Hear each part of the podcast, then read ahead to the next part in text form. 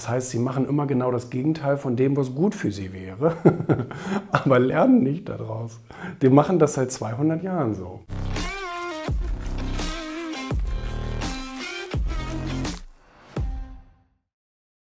Viel wichtiger als die Zukunft vorauszusehen, ist ja die Vergangenheit zu verstehen, weil die Zukunft kann kein Mensch voraussehen. Ich meine, es gibt natürlich Trends und es gibt natürlich Wiederholungen, die in der Geschichte immer wieder vorgekommen sind. Das ist ganz klar. Es gibt Muster, nennen wir sie mal, so wie ne, Frühling, Herbst, Winter und so weiter. Aber ähm, die, die Zukunft wirklich voraussagen kannst du ja nicht, weil du solche Sachen wie Innovationen, Krisen und so weiter schwer voraussagen kannst. Also Innovationen in der Regel schon mal gar nicht. Ähm, und, ähm, und, und, Krisen lassen sich vielleicht erahnen, aber auch die sind entweder im letzten Moment abgewendet oder eben passiert.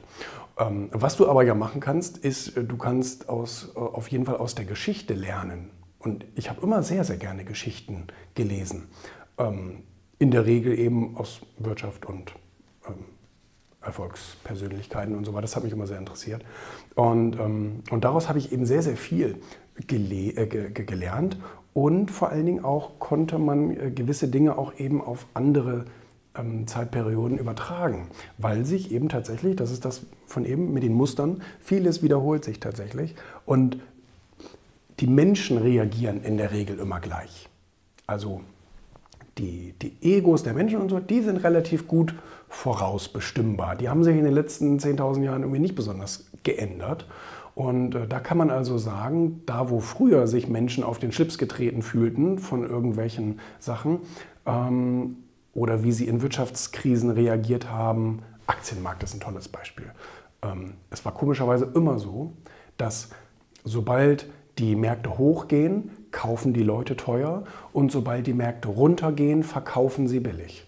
Das heißt, sie machen immer genau das Gegenteil von dem, was gut für sie wäre, aber lernen nicht daraus.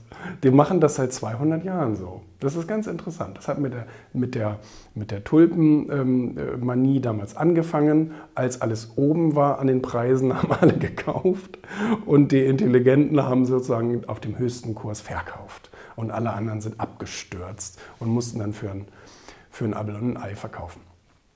Das machen die Leute heute noch.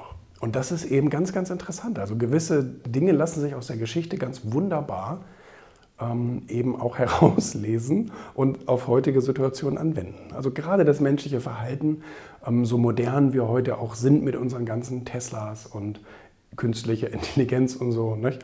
deswegen wird die uns wahrscheinlich auch, ähm, wie soll man sagen, überholen, weil wir Menschen uns einfach nicht, wir sind nicht bereit, uns weiterzuentwickeln. Das ist ganz interessant.